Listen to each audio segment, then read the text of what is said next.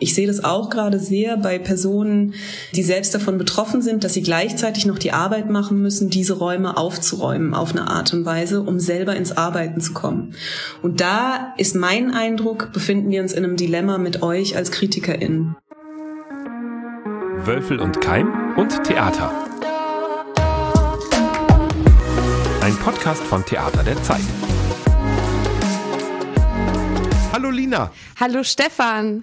Weiter geht's mit unserem Podcast und wir haben immer noch das gleiche Thema, aber jetzt eine völlig andere Gästin dabei. Genau, und zwar heute sind wir hier mit Julia Wissert oder beziehungsweise wir sind nicht hier, sondern Julia Wissert ist uns zugeschalten. Julia, wo bist du denn gerade? Ich sitze gerade in meiner Gästewohnung in Hannover, weil ich gerade in Hannover in den Endproben bin mit meiner ersten Produktion, seitdem ich Intendantin bin, außerhalb des Hauses. Was machst du denn da? Ich mache Liebe eine argumentative Übung von Sivan Ben Yeshai.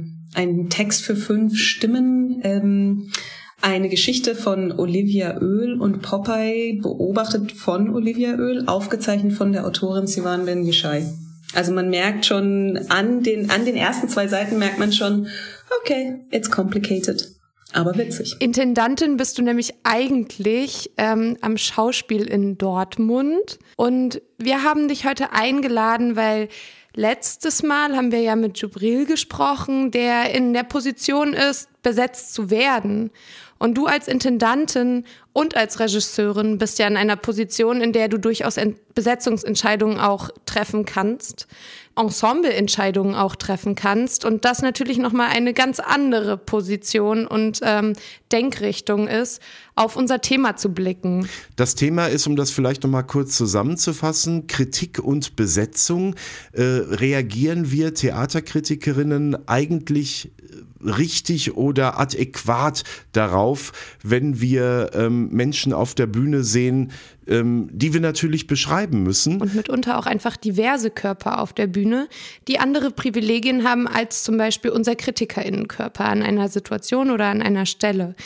Und wir haben uns gefragt, wie können wir überhaupt über Körper auf der Bühne sprechen? Wie können wir diese Körper mitunter sogar kritisieren? Ähm, was macht das mit uns, wenn wir ganz andere Privilegien haben als zum Beispiel die Körper auf der Bühne? Da wäre auch eigentlich schon meine erste Frage, mit der ich auch vielleicht direkt ein bisschen gewagt in diese ganzen Aufnahme starte. Und zwar, du wirst ja, wie wir schon gesagt haben, in der Position, in der du Besetzungspolitik betreiben kannst. Inwiefern würdest du sagen, dass dein eigener Blick auch als schwarze Frau da eine Rolle spielt. Also verstehst du dich eher als Ally oder ähm, versuchst du dich von deinem Blick frei zu machen oder deinen Blick zu reflektieren? Also inwiefern bist du dir deines eigenen Blickes und deiner eigenen Sozialisierung bewusst, wenn du Besetzungsentscheidungen triffst? Wow, also das sind wirklich, äh, da merke ich, sind schon 23 Themen, über die wir eigentlich sprechen müssten. Du hast eben gesagt, ähm, Besetzungspolitik, das finde ich ähm, ein Stichwort, das super interessant ist. Dann hast du mich gefragt, wie meine eigene Positioniertheit in Besetzungsentscheidungen mit einfließt. Das ist auch super relevant. Und was ich aber merke, ist, Besetzungspolitik oder Besetzungen zu machen, ist, sehe ich als eine der Stellschrauben, Blickregime zu unterbrechen, Irritationen zu schaffen und auf Normalitäten in Anführungsstrichen zu verweisen, die sonst unbesprechbar bleiben. Das, was die Irritation bei euch aus einer Kritikerinnenposition her erzeugt, wahrscheinlich ist der Moment, wo etwas unterbrochen wird und ein Körper, der erstmal nicht als Normkörper gelesen wird, in einer Rolle ist. Da merke ich aber gleichzeitig in der Beschreibung, Jetzt ist ja die Frage, gucken wir uns was an, was so wie Jael Rohn arbeitet, stark an der Biografie entlang arbeitet, oder sprechen wir zum Beispiel über Besetzungen in Klassikern oder sprechen wir über Besetzungen im Ensemble insgesamt? Ich würde meine Position darin erstmal so verstehen wenn ich den Auftrag bekomme, ein Ensemble zusammenzustellen, dann ist mir natürlich daran gelegen, möglichst eine möglichst große Bandbreite an Repräsentationen auf der Bühne zu schaffen, weil ich in dem Moment ein Publikum oder mehrere Publika imaginiere, die idealerweise Unterhaltung und Spaß am Schauspiel Dortmund haben sollen. Und dann ist für mich erstmal klar, Dortmund sind nicht nur weiße, mittelalte Männer, sondern vielleicht auch Menschen, die behindert gemacht werden oder Menschen, die schwarz sind, Frauen. Ähm, Frauen, die schwarz sind und behindert gemacht werden, wenn wir intersektional denken. Das heißt, beim Ensemble ist für mich erstmal der Anspruch, möglichst unterschiedliche äh, KünstlerInnenkörper auf der Bühne vertreten haben. Das ist so die Grund, die strukturelle Frage, die strukturelle Dimension für mich. Wenn wir dann über Besetzungen in Stücken oder Stückentwicklungen sprechen, wird die Sache schon ein bisschen komplizierter, weil ich natürlich in dem Moment, wo ich ein Ensemble zusammenstelle, mit dem Anspruch, Repräsentation zu schaffen, es Momente geben kann, wo man merkt, dass der Kanon äh, bestimmte KünstlerInnen vielleicht dazu verführt, zu sagen, ach guck mal, dieser Schauspieler mit den schwarzen Haaren und der dunklen Haut, der könnte doch jetzt der Verbrecher spielen. Und das ist dann ein Moment, wo klar wird, okay, bei Besetzung geht es nicht nur darum zu sagen, ähm, Repräsentation im Ensemble, sondern es geht gleichzeitig auch darum, die Texte zu überprüfen und dann sich selbst zu überprüfen, mit welchem Blick wir eigentlich auf diese Körper ähm, zugehen oder wie wir diese Körper in unserer Sozialisierung begreifen. Das ist mit Sicherheit auch nicht immer böse gemeint, sondern das passiert halt. Mich interessiert an dem Punkt, mit KünstlerInnen ins Gespräch zu gehen und zu sagen, wieso ist das so und was für eine Energie suchst du? Weil die KünstlerInnen, die bei uns im Ensemble sind, sehr, sehr unterschiedliche Temperamente sind und sehr, sehr unterschiedliche SpielerInnen sind. Und diese Qualitäten nach vorne zu stellen und es komplett abzulösen von dieser Identitätsfrage, äh, wir suchen jetzt drei schwarze Menschen oder drei POC, um da, da, da, da, da zu besetzen. Dann gibt es aber gleichzeitig noch eine Dimension und zwar haben wir festgestellt, dass wenn wir über bestimmte Themen sprechen, die eine Überlagerung des spielenden Körpers mit einer Wirklichkeit oder einer Zuschreibung aus dem Publikum verbindet, dass wir dann mit den Spielenden sprechen müssen, ob sie in den Stücken drin sein wollen, ob sie das wollen. Wenn wir zum Beispiel Stücke haben, die sich mit Rassismus beschäftigen und dann sind schwarze KollegInnen drin, da gibt es andere Formen des Gespräches, weil wir festgestellt haben, dass das Publikum noch nicht so weit ist, zu lesen, dass ein schwarzer Körper ein universeller Körper ist, der eine Geschichte über Rassismus erzählt, die nicht zwangsläufig häufig die Wirklichkeit dieses schwarzen Körpers ist. Und deswegen gibt es da wie nochmal eine, eine zweite Stufe im Besetzungsablauf. Und jetzt habe ich total viel gesagt und weiß gar nicht, ob ich eure Frage wirklich beantwortet habe. Du hast ganz viel beantwortet, aber ich würde genau auf diesen letzten Punkt gerne eingehen, denn das ist ja auch, glaube ich, das gewesen, wo wir uns beim letzten Mal mit dem Jubril Suleiman unterhalten haben.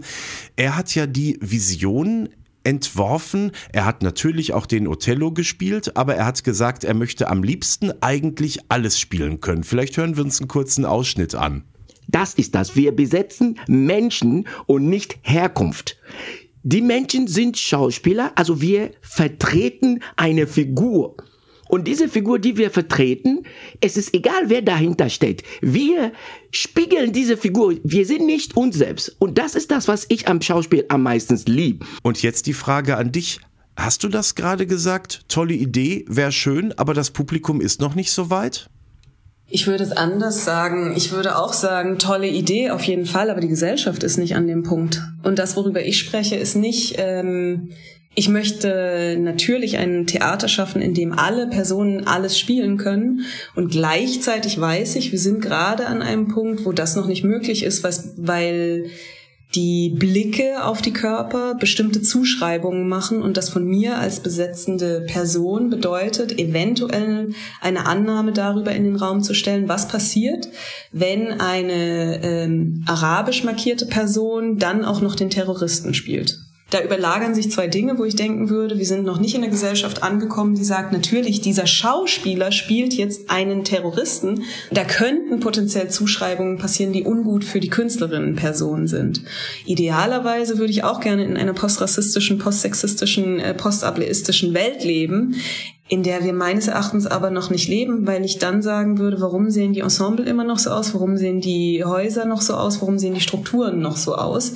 Und deswegen vermute ich, dass derzeit ein Hebel zur Transformation und zur Repräsentation ist, über Besetzung auf und hinter der Bühne zu gucken und über Regiepositionen zu gucken, um, um vielfältigere Blicke auf unsere Gesellschaft sichtbar zu machen auf der Bühne. Ich habe einen Anknüpfungspunkt daran, weil da ja auch dann wieder tatsächlich Kulturjournalismus eine Rolle spielen kann oder vielleicht auch spielen sollte. Also an dich die Frage, inwiefern siehst du es als die Aufgabe des Kulturjournalismus an, Fragen zu stellen, gegebenenfalls aber auch in Rezensionsformaten konkret zu fragen, wie kann es denn sein, dass dieser Schauspieler oder diese Schauspielerin of Color zum Beispiel eigentlich schon wieder jene oder jene Rolle spielt? Oder wie kann es sein, dass alle RegisseurInnen, die eingeladen werden, wieder weiß sind? Und vielleicht auch zu fragen, was macht das dann wenn diese RegisseurInnen immer weiß sind, mit den Rollen, die gespielt werden, mit den Stücken, die gespielt werden und auch mit den ähm, Besetzungsentscheidungen, die getroffen werden. Ich würde, das ist eine super Frage. Ähm, ich würde da gerne, ich habe letztens gelesen, ähm, ich glaube, als du über Selen geschrieben hast, dass die schwarze Regisseurin oder die, äh, ja, die schwarze Regisseurin sich nicht mit Rassismus beschäftigen muss. Ich fände es großartig, wenn wir es schaffen würden, dass, ähm, dass wir die Verantwortung als Gesellschaft gemeinsam für die Auflösung dieser, dieser ähm, Marginalisierungsmechanismen übernehmen würden. Ich sehe das auch gerade sehr bei Personen, die selbst davon betroffen sind, dass sie gleichzeitig noch die Arbeit machen müssen, diese Räume aufzuräumen auf eine Art und Weise, um selber ins Arbeiten zu kommen. Und da ist mein Eindruck, befinden wir uns in einem Dilemma mit euch als KritikerInnen sobald wir als, als künstlerische LeiterInnen sagen, wir laden RegisseurInnen ein, die vielleicht außerhalb einer deutschen Ästhetik-Sozialisation Kunst äh, erlernt haben, ähm, habe ich oft das Gefühl, dass eigentlich eine Kritik nicht mehr möglich ist, weil es ganz schnell in Folklore, ähm, Folklore Beschreibungen kommt oder wo dann eine Kritik nicht mehr richtig ansetzen kann.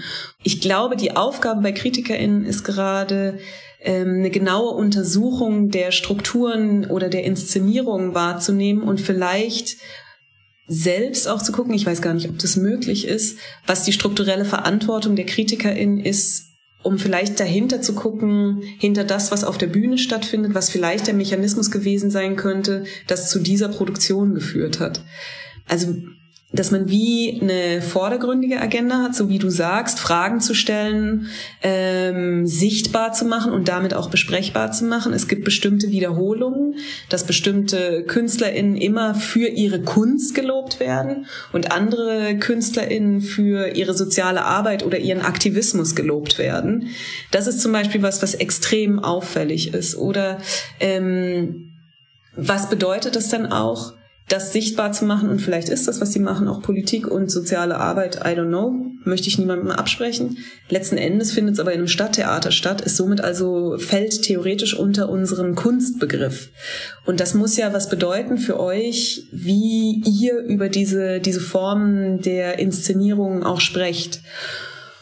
Also das so als äh, wie so eine Hidden Agenda. Wie kann man was was unterstützen, was wahrscheinlich etwas versucht ähm, nach vorne zu bringen, was vielleicht noch nicht an dem Punkt ist, an dem es sein wird, sein sollte. Und gleichzeitig habe ich schon auch das Gefühl, dass wir uns grundsätzlich mal darüber unterhalten müssten, was eigentlich passiert, wenn sich die KünstlerInnen verändern, die unsere Bühnen bespielen, aber die KritikerInnen eigentlich homogen gleich bleiben, mit demselben Blick auf diese Körper gucken. Hast du total recht. Da würde ich nämlich gerne eine ganz persönliche Frage anstellen. Denn äh, du bist ja, seitdem du in Dortmund Intendantin bist, hast du mich ja an der Backe. Ich wohne äh, um die Ecke. Und jetzt mal bitte ich dich mal wirklich auch überhaupt nicht nett und freundlich und äh, auch nicht diplomatisch zu sein. Möchtest du eigentlich, dass ich als 55-Jähriger langsam mich dem alten Weiß weißen Mann doch sehr nähernder Kritiker ständig deine Sachen bewerte und beschreibe? Oder wünschst du dir da vielleicht doch ganz andere Leute? Ich glaube, erstmal ein älterer weißer Herr zu sein, bedeutet ja nicht gleich, äh, dass man der Altersdemenz verfällt, sondern das bedeutet ja erstmal nur ähm, das, was ihr anfänglich gesagt habt, dass ein Verhältnis zwischen dem, aus dem ich auf die Welt blicke und dem, wie du auf die Welt blickst, wahrscheinlich, ähm, dass da Differenzen sind. Und ich fand es total, es gab etwas, das hast du mal geschrieben, das hat mich richtig nachhaltig, ähm, das hat mich richtig nachhaltig bewegt. Da hast du mal geschrieben, ähm, die Arbeiten von Julia Wissert sind eher kühl. Und das fand ich super interessant. Ähm, und habe dann irgendwann festgestellt, ähm, durch Corona sind die wirklich sehr distanziert geworden. ich muss mich selber erstmal einsortieren, wie weit kann ich eigentlich gehen. Und du hast beobachtet, dass ich noch nicht gesagt habe, hier bin ich und jetzt äh, so schaut's aus. Und das fand ich total interessant. Und erstmal ähm, war das gut von außen gespiegelt zu bekommen, hey, äh, kack jetzt mal auf den Tisch. Wir halten's aus. So. Und das fand ich richtig gut.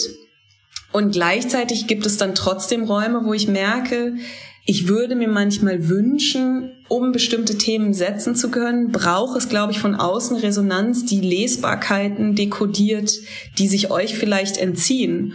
Und das merke ich immer wieder, dass ich in Inszenierungen bin, wo ich zum Beispiel die Kritik unten oder den Namen angucke, wer die Kritik geschrieben hat, und dann weiß, ah nee, das gucke ich mir an, wenn jemand was schlecht geschrieben hat, weil ich das Gefühl habe, ich spüre, da hat jemand die falsche Brille aufgehabt eigentlich, um in das Stück zu gehen. Vielleicht mit Absicht. Vielleicht, ich würde eher immer ausgehen, erstmal nicht mit Absicht, sondern einfach nur gemerkt, berührt mich nicht, ist nicht interessant, ist, was ich auch oft höre, ist langweilig. Und dann gucke ich es mir an und merke, oh krass, okay, verstehe, weil jemand aus einer bestimmten Positioniertheit gesprochen hat, die Kritikerin diese Positioniertheit überhaupt nicht reflektiert hat und gesagt hat, hey, ich sitze gerade in einem Raum und spüre, ich komme nicht richtig rein und ich würde gerne mal rausfinden, was hier eigentlich passiert, warum ich als die, die hier in diesem Raum sitze, nicht richtig reinkomme, um so die Zeichen auch zu beschreiben, die da genutzt werden. Ich finde, ähm, Johanna Tischkau zum Beispiel ist so ein Beispiel dafür. Oder auch wie mit Anta Helena Reckes Arbeit umgegangen wurde, die in der NZZ einfach so was von abgewatscht wurde, wo man dann oft auch so einen sehr persönlichen Ton bemerkt das sind so Momente, wo ich merke, ah, okay, da müssen wir, glaube ich, nochmal genauer gucken, ob das die richtigen Personen sind, diese Dinge zu beschreiben. Und gleichzeitig merke ich, oder ist mein Eindruck gerade, dass auch in der Kritik passiert, dass es um Bestimmungshoheit geht. Um wer sagt, was Kunst ist. Wer bestimmt das noch? Wie kommt es, dass wir alle nach Transformation rufen, bei gleichzeitiger Kritik daran, dass das ja keine Kunst mehr ist? Und wie halten wir dieses Spannungsverhältnis auch aus? Und ich habe das Gefühl, das ist doch eigentlich gerade eure, eure Position, ästhetische Moderation und ähm, übersetzt, also ohne euch was zuschreiben zu wollen, bitte versteht mich nicht falsch, habe ich das Gefühl, dass die Kritiken, die mich gerade interessieren, sind die, wo ich merke, ah krass, da hat jemand versucht, sich zur Verfügung zu stellen und zu sagen, das ist vielleicht noch nicht so auf den Punkt, aber ich sehe, dass da jemand einen Punkt hat. Und ich sehe, da will jemand an einen Punkt und dieser Punkt muss befördert werden. Also da muss irgendwie unterstützt werden. So. Also ich freue mich immer, wenn du da bist, Stefan. Ich freue mich auch mit dir zu fetzen über die Sachen, Stefan. Und äh, wie gesagt, ich äh, halte dich für schlau genug zu sehen, wo dann die Grenzen vielleicht auch einfach sind oder wo es dann bedeutet, hey, da müsste vielleicht jemand anders nochmal mit drauf gucken, weil am Ende des Tages, das hattest du, Lina, vorhin auch gesagt mit der Besetzung, ich mache die Besetzung nicht alleine, weil ich komme genauso mit meinen Brillen in den Raum und äh, für mich ist es wahnsinnig wichtig, meine KollegInnen dabei zu haben, die sich jetzt auch um die Dimension Inklusion einfach erweitert haben, wo ich auch davor stehe und merke, ja, ist vielleicht blöd, wenn die kleinste Rolle von der Person, die behindert gemacht wird, spiel, äh, gespielt wird. Einfach nur, weil ich plötzlich darüber nachdenke, ist es zu viel, ist es nicht zu viel. Und in Wirklichkeit wird es nach außen gelesen. Ja, natürlich, die Person schafft das vielleicht nicht. Und in dem Moment ist sie keine Schauspielerin mehr, sondern sie ist eine behindert gemachte Person. Aber es geht ja darum, Repräsentation von KünstlerInnen zu schaffen. Ich finde das total spannend, was du gesagt hast gerade, weil ich äh, letztes Jahr in Düsseldorf ähm, bei der Akademie für zeitgenössischen Theaterjournalismus ungefähr so eine Situation erlebt habe, wo sich mein eigener Blick so krass in, in den Vordergrund gestellt hat, dass ich eine Inszenierung überhaupt nicht ästhetisch, auf einer ästhetischen Ebene wahrnehmen konnte, weil ich die ganze Zeit damit beschäftigt war, Übersetzungsleistungen zu tätigen, beziehungsweise überhaupt Zugänge zu erarbeiten. Und ich habe gerade die ganze Zeit geschaut, ob ich den Namen dieser Inszenierung nochmal finde und ich finde ihn leider nicht. Und es ging aber auf jeden Fall um, um Fake News und um Wahrheiten und eine Hinterfragung sozusagen des eurozentristischen Blickes, indem man ihn einfach so ad absurdum führt und so komplett aushebelt, dass man eigentlich nicht mehr weiß, wo ist eigentlich noch Norden und Süden auf einer Karte. Da gab es so ein ganz eindrückliches Bild, was auch ich als erstes als so, ja, wie du gesagt hast, gerade als langweilig wahrgenommen habe, wo ich mir gedacht habe, was soll das denn sein? Und dann googelt man aber und dann, ähm, und das ist gar nicht so schwierig. Man kann einfach, man googelt einfach mal und äh, dann findet man ähm, dann findet man zum Beispiel TheoretikerInnen auf einmal, die nicht aus dem weißen, eurozentristisch gelesenen akademischen Kanon kommen, sondern eben zum Beispiel vom afrikanischen Kontinent. Und ähm, auf einmal sieht man, dass zum Beispiel eine Münzplakette ästhetisch imitiert wurde, die ähm, zu der ich aber überhaupt keinen Zugang habe. Und das war für mich tatsächlich diese Seherfahrung zu machen und auch diesen Mangel zu spüren an meinem eigenen Blick war für mich eine total lehrreiche Erfahrung, die ich jetzt in so gut wie jede Situation mit reinnehme, wenn ich merke, ich komme da nicht so hinter. Und ich glaube tatsächlich, was ich unglaublich, was ich da in dem Kontext sehr gemerkt habe, was ich schwierig finde, ist, dass zum Beispiel Formate wie zum Beispiel Nachtkritik oder auch die meisten Tageszeitungen gar nicht genug Raum haben, um diese Fragen und diesen, diese, diese Prozesswerdung zuzulassen, weil man einfach gezwungen ist dazu, innerhalb von kürzester Zeit diesen Text zu schreiben oder diese Aufnahme zu machen und überhaupt nicht die Möglichkeit hat, ähm, nochmal eingehend zu recherchieren und das Ganze sacken zu lassen und sich selber zu reflektieren, weil einfach der erste Eindruck so schnell affektiert wiedergegeben muss. Und da habe ich mich total viel gefragt, ähm, wie man denn Theaterkritik so denken kann, dass man Zeit dafür gibt, aber gegebenenfalls auch verschiedene Blickwinkel möglich macht. Und wir haben ja jetzt zum Beispiel ein neues Format. Es gibt jetzt Blickwechsel, das Format, wo zwei KritikerInnen in eine Inszenierung gehen und beide eine Kritik schreiben dürfen. Ähm, das habe ich da so rausgenommen. Das machen wir auch in der Dramaturgie, dass nicht mehr eine Person sich eine Inszenierung anguckt, um dann über eine Künstlerin zu sprechen, sondern es müssen immer zwei gehen. Und wenn sich die zwei zu einig sind, muss noch mal jemand hin. Mir ist eine Sache eingefallen, das Interessante ist doch, was ich merke, was mich total bewegt an dem, was du sagst, ist, wieso wir eigentlich immer aus dem Defizit auf diese Arbeiten gucken. Das finde ich krass. Und das, das ist einfach sowas, wo ich merke, dass es so oft, dass ich so oft Gespräche führe mit, mit KollegInnen, die dann sagen, ja, äh, was soll das, das ist langweilig. Oder zuletzt auch über ein Format, das wir in Dortmund haben, das äh, Dortmund Goes Black Festival, wo jemand meinte, ja, es ist nicht, äh, ich bin weiß, ich gehe nicht auf so ein Festival. Dass im Grunde immer noch nicht klar ist, es geht um Kunst, äh, Kunstbetrachtung, sondern Identitätsbetrachtung. Und mir ist einmal äh, ein Text, den ich sehr liebe, den ich eine der besten Kritiken finde, die es jemals gab, ist ähm, unglaublich schön, aber das nächste Mal ohne mich von David Foster Wallace über Kreuzfahrten. Da habe ich das Gefühl, David Foster Wallace schafft es immer wieder, diese Beobachten, sich selbst in seine Beobachtungen einzuschreiben und gleichzeitig die Beobachtungen aber sichtbar zu machen. Und dadurch entsteht ein wahnsinnig aufregendes ähm, Bild, wo ich nicht das Gefühl habe, Menschen werden ausgeladen, es sich anzugucken, sondern eher, dass man denkt, was ist da eigentlich genau passiert? Das möchte ich jetzt doch genauer wissen. Und das finde ich ist das Beste, was passieren kann. Ich frage mich nur, klar, Blickwechsel, Multiperspektivität, Diversität, das wollen wir alle.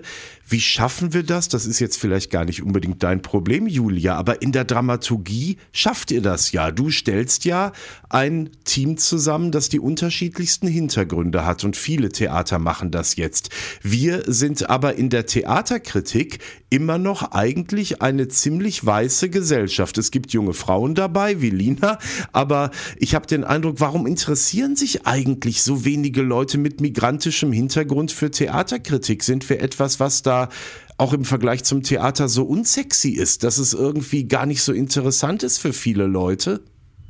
Ich würde eine andere These in den Raum stellen. Ähm, also klar, äh, ich würde eher fragen, was ist denn, wenn Theaterkritik einfach ein zutiefst weißdeutsches Format ist? Und dass wir vielleicht überlegen müssten, was, was ist der Auftrag von der Kritik? Was könnte das sein? Und dann überlegen müssten, was sind dann die Formate, um diesen Auftrag, um diesen Auftrag auszugestalten. Also wer so, ist so mein Gefühl. Damit hast du eigentlich perfekt auf den Punkt gebracht, Lina, warum wir beide diesen Podcast angefangen haben. Ne? Das ist genau das, womit wir uns hier beschäftigen wollen. Ich habe auch tatsächlich gerade gar nicht mehr wirklich eine Frage. Ich fand das unglaublich treffend, was du gesagt hast und danke dir da total für deine Zeit und deine Worte. Und Stefan, wie sieht das bei dir aus? Es ist äh, für mich ganz ähnlich. Ich habe jetzt auch das Gefühl, am liebsten jetzt erstmal ein bisschen nachwirken lassen. und vielleicht nochmal mit dir reden, Julia. Ich danke euch für die Einladung. Dann Stefan, wir beide hören uns zum nächsten Thema, Kritik und Repräsentation. Genau, und äh, da habe ich auch schon eine sehr interessante Kollegin gefragt, die man über Doris Dean, das Kollektiv kennt, Miriam Michel. Und äh, mit ihr werden wir jetzt demnächst sprechen. Dann hören wir uns dann. Alles Liebe und vielen Dank, Julia. Ich danke euch, bis bald. So, dann machen wir Cut. Ihr könnt nicht genug von uns bekommen. Ihr habt Fragen, Anregungen, Kommentare, wollt gerne eure Meinung loswerden zu dem, was ihr heute gehört habt? Dann schreibt uns doch gerne auf allen gängigen Plattformen, auf Instagram, auf Facebook, an unsere Mailadresse. Und ich hoffe, ihr schaltet auch beim nächsten Mal wieder ein bei Wölfel und Keim und Theater, dem Theaterkritik-Podcast von Theater der Zeit.